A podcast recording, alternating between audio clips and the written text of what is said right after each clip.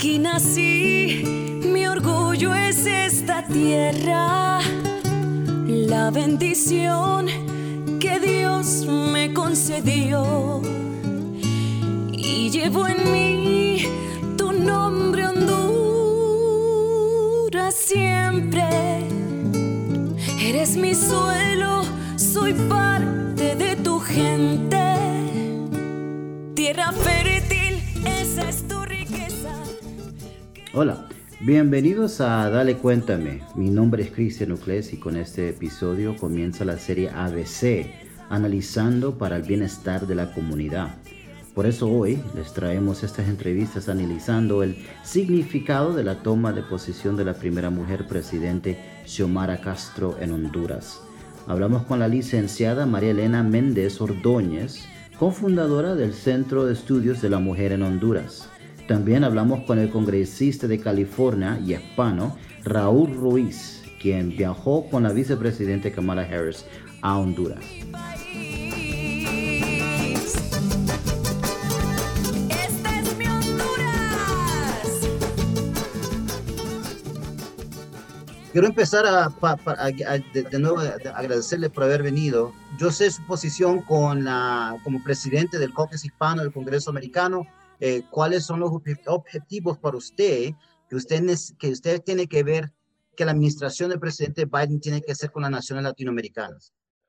El viaje a Honduras fue un viaje muy importante para nuestras ambas naciones porque tenemos una oportunidad de poder ayudar al pueblo hondureño con la presidenta Xiomara Castro en términos de crear oportunidad económico y combatir la violencia contra poblaciones vulnerables como el LGBTQ, mujeres, la comunidad indígena y más que nada combatir la corrupción, porque necesitamos transparencia, necesitamos tener confianza para poder ah, llevar eh, las inversiones eh, que la vicepresidenta Harris he podido ah, ah, aumentar en modo privado con compañías a nivel de 1.2 mil millones de dólares pero esos negocios necesitan estabilidad, esos negocios también necesitan ah, saber y tener confianza que no va a haber corrupción, que va a haber transparencia para poder eh, ser las inversiones de largo plazo que se necesita para traer eh, eh, avance económico para el pueblo de Honduras. En su opinión, ¿cuáles son los, eh, los obstáculos que la presidenta Xiomara tiene que superar para tener un término presidencial exitosa? Yo sé que, que fue una elección histórico. Nunca en el pasado han votado en cantidad que votaron en este momento. So, ah, hay mucha gente que se inspiraron para salir y votar porque quieren el cambio, quieren ver mejor situación, quieren trabajo, quieren mejor sueldo, quieren bajar los costos de la electricidad y otras cosas, tienen hambre, y quieren comer comidas nutritivas, quieren su- sus hijos llegar a la escuela y la presidenta eh, les prometió que iba a trabajar para ah, poder eh, a crear las condiciones que ah, los hijos pueden ir a regresar a las escuelas. Entonces, eh, ella tiene la energía del pueblo a su lado, pero sí va a nes- va a tener dificultades adentro de su propio Congreso con los diferentes políticos, porque cuando uno dice que va, que va a ir a, a combatir la corrupción, los corruptos van a, van a bloquear ese proceso. Pero, pero nosotros en la plática con la presidenta eh, Castro, eh, la vicepresidenta Harris le dio el respalde y le ofreció la ayuda técnica para combatir la corrupción. Ya sé que la presidenta Castro ya mandó carta para trabajar con los Naciones Unidos ah, para crear una comisión ah, para ayudar a combatir eh, el- la corrupción y eso es un paso muy clave y muy importante para, para comenzar. Todos hablan de las causas de migración, ya sea la violencia, economía, el medio ambiente. que afecta a Latinoamérica, que está causando esta migración que estamos mirando para los Estados Unidos. Pero me puede decir, me puede dar un ejemplo que algo concreto de programas de los Estados Unidos a Centroamérica, a Centroamérica que han trabajado para pagar la migración. Mira, eh, es muy claro que los huracanes eh, que han sufrido el pueblo de Honduras y los demás en Centroamérica ha devastado la industria agrícola. Entonces hay mucho hambre en, en los lugares. El USDA, uh, el Departamento de Agrícola de los Estados Unidos, ha invertido dinero y también ha llevado a sus expertos con tecnología y el equipo necesario para ayudar a comenzar, estabilizar y aumentar la producción de comida dentro de esos países. Ese es un ejemplo. Y hay otros ejemplos. Por ejemplo, el, la vicepresidenta Harris ah, con diferentes compañías como Microsoft y otros han hablado y tienen el compromiso de seguir hablando con el gobierno de Honduras para poder eh, invertir en manufactura, ah, en otras industrias, para crear trabajos y oportunidades ahí. Hemos invertido en diferentes ONGs y, para combatir eh, la violencia contra la mujer y para promover eh, los derechos humanos. Eso es muy importante, esos son ejemplos concretos. La pandemia, el coronavirus, sigue a nivel mundial. Eh, sean las vacunas o que el, el, virus está terminando su curso, o sea, no importa cómo termina, sea que ya podemos vacunar el mundo o el virus se desaparece como alguien, otras personas han dicho que va a pasar, eh, pero la posición que estamos en los países pobres como Latinoamérica que no tienen suficientes dosas para vacunar a su población. Es tiempo para los Estados Unidos de dejar que los países puedan usar copias de las vacunas de Moderna, Pfizer, las que han trabajado, las que están trabajando en, en los Estados Unidos? Nosotros sabemos que el coronavirus no se va a desaparecer como han dicho dirigentes de la administración, incluso el expresidente Trump en el pasado.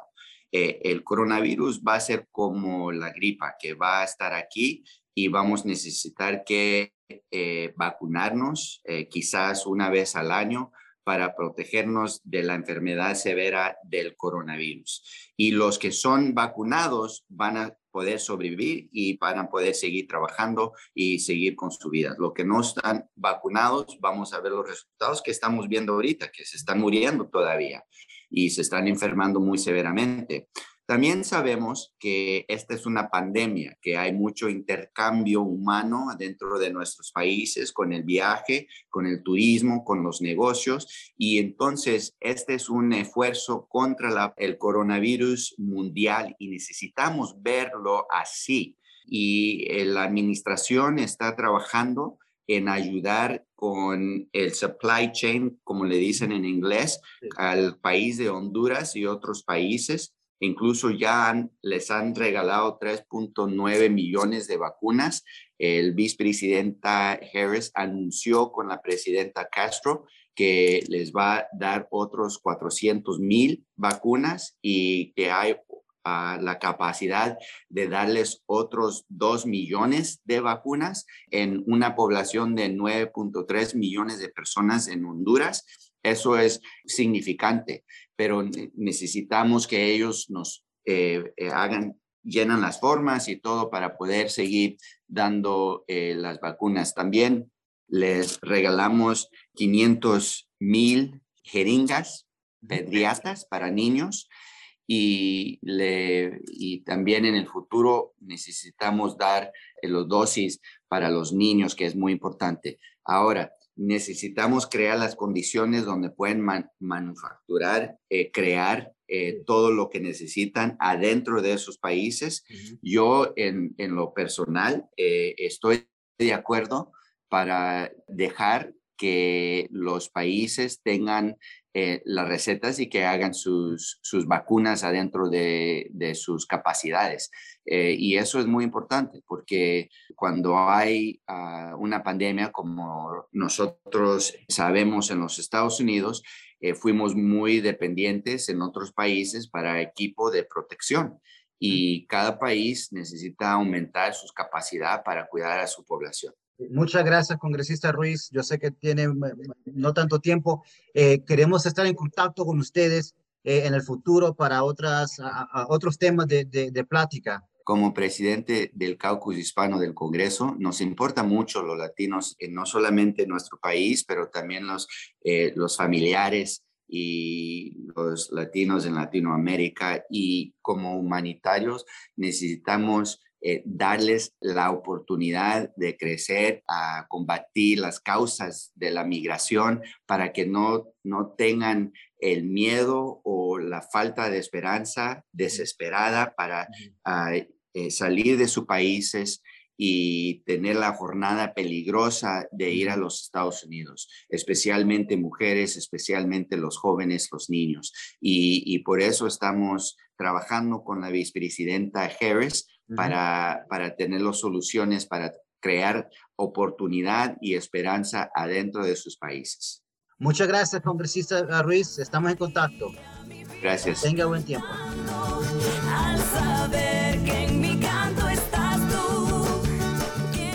Y ahora nos vamos a una pausa comercial y regresamos.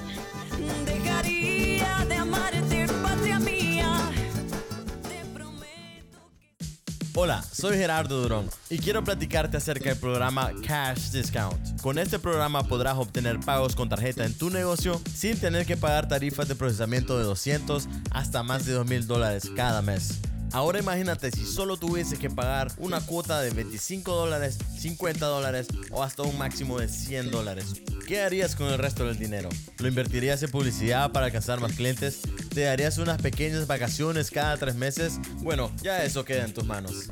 El programa cubre una gran cantidad de tipos de negocio, desde restaurantes, bienes de consumo, organizaciones, empresas de servicio para el hogar, empresas de servicios personales y hasta servicios profesionales. También te ofrecemos la cantidad de terminales que necesites para tu negocio sin ningún costo adicional y hasta trabajamos con las que ya tienes. Conéctate conmigo visitando la página web gerardodurón.com y reserva unos 15 minutos sin compromiso alguno para poder darte un estimado y que puedas saber cuánto te ahorrarías con el programa Cash Discount. Muchas gracias de nuevo, congresista Ruiz, por la entrevista. Y ahora pasamos con la licenciada María Elena Méndez Ordóñez, cofundadora del Centro de Estudio de la Mujer en Honduras, quien por su trayectoria es una de las más indicadas para decirnos ¿Qué significa para el pueblo de, Honduras de tener a alguien como Xiomara Castro como presidenta? ¿Qué significa? Un cambio civilizatorio profundo para Honduras y para América Latina. ¿En qué sentido un cambio civilizatorio profundo? En romper eh, todos los estereotipos, todos esos mitos, todos los valores, eh, en que tener una mujer piensa con las emociones. Se lo digo porque yo participé 36 años en la Universidad Nacional Autónoma de Honduras, desempeñé muchos cargos, solo me faltó ser rectora de la universidad. Y cuando era una mujer joven, mis compañeros académicos decían de que eh, debería, debería realmente en altos cargos que lo desempeñaran los académicos hombres, ¿verdad? Porque no se doblegaban, porque nadie los, los eh, pensaban, tenían pensamientos, que no, no, no actuaban con las emociones y los sentimientos. Y me di cuenta que los cargos que, desempeñaron, que desempeñamos muchas mujeres, en las que me incluyo, realmente lo hicimos con muchas capacidades científicas, técnicas, políticas. Eh, eh, decir, eh, allí es cierto, la mayor parte de los rectores fueron hombres, igual que aquí la mayor parte de presidentes y la mayor parte de presidentes de América Latina han sido hombres. Entonces, a mí, yo lo resumo, es un cambio civilizatorio que nos coloca a las mujeres en igualdad de oportunidades para participar en la toma de decisiones a su más alto nivel. Pero con eso, siendo elegido, elegida, no significa que la historia ya termina. Es como que si hiciéramos una película, ¿verdad? Que no termina la película ahí con la elección de, de, la presidenta Xiomara, sino que continúa, ¿verdad? Entonces, la pregunta es cuáles son las expectativas de este mandato, de la administración. ¿Qué cree usted que se puede lograr? ¿Qué es lo que usted quiere ver que sea logrado con esta administración? Usted muy bien ha dicho, ¿verdad? Las mujeres como presidentas tienen doble reto y pienso que una de las expectativas, yo le voy a decir que eh, hay una oportunidad histórica, pero una oportunidad histórica donde hay que enfrentar serios desafíos. Y lo pienso por una oportunidad para qué? Para que realmente el tener una mujer eh, al nivel de lo ejecutivo, lógicamente va a significar, y ya lo estamos viendo, que es una, te lo estamos viendo como expectativas, que ella ha colocado a otras mujeres en altos rangos, generalmente las secretarías de Estado que se notan a las mujeres, tienen que ver con nuestro rol tradicional. Nos da la Secretaría de Educación, la Secretaría de, de, Turismo, la, la, Secretaría de Salud, pero no la Secretaría de Finanzas, no la conducción del proyecto económico de país. Eh, miramos realmente otras mujeres, ¿verdad?, que van a desempeñar cargos.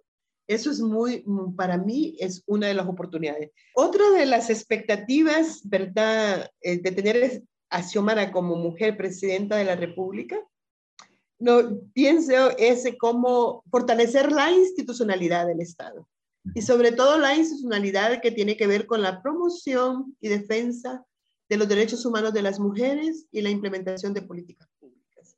Somos realmente, cuando se discute el presupuesto, eh, lo que menos se destina son recursos para atender las grandes problemáticas que enfrentamos las mujeres.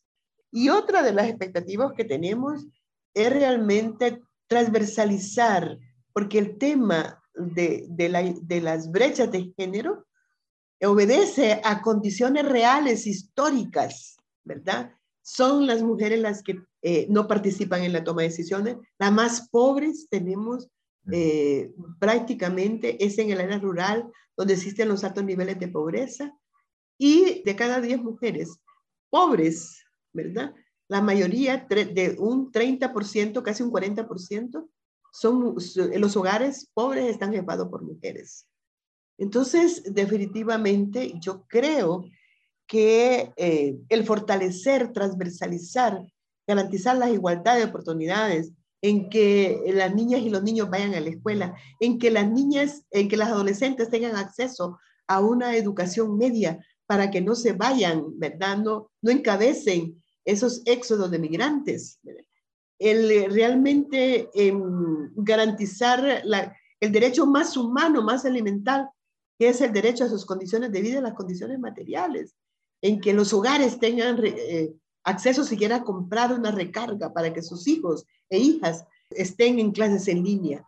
Entonces yo creo que es otro de las expectativas que tenemos y en ese sentido pienso de que ella en su gabinete, si bien no, hay, no ha nombrado en su mayoría mujeres, pero hay mujeres que van a desempeñar cargos y, es, y algunas de ellas han participado en el movimiento feminista y me imagino que tienen ese corazón y, esa, eh, y ese compromiso ¿verdad?, con la mayoría de las mujeres en el país.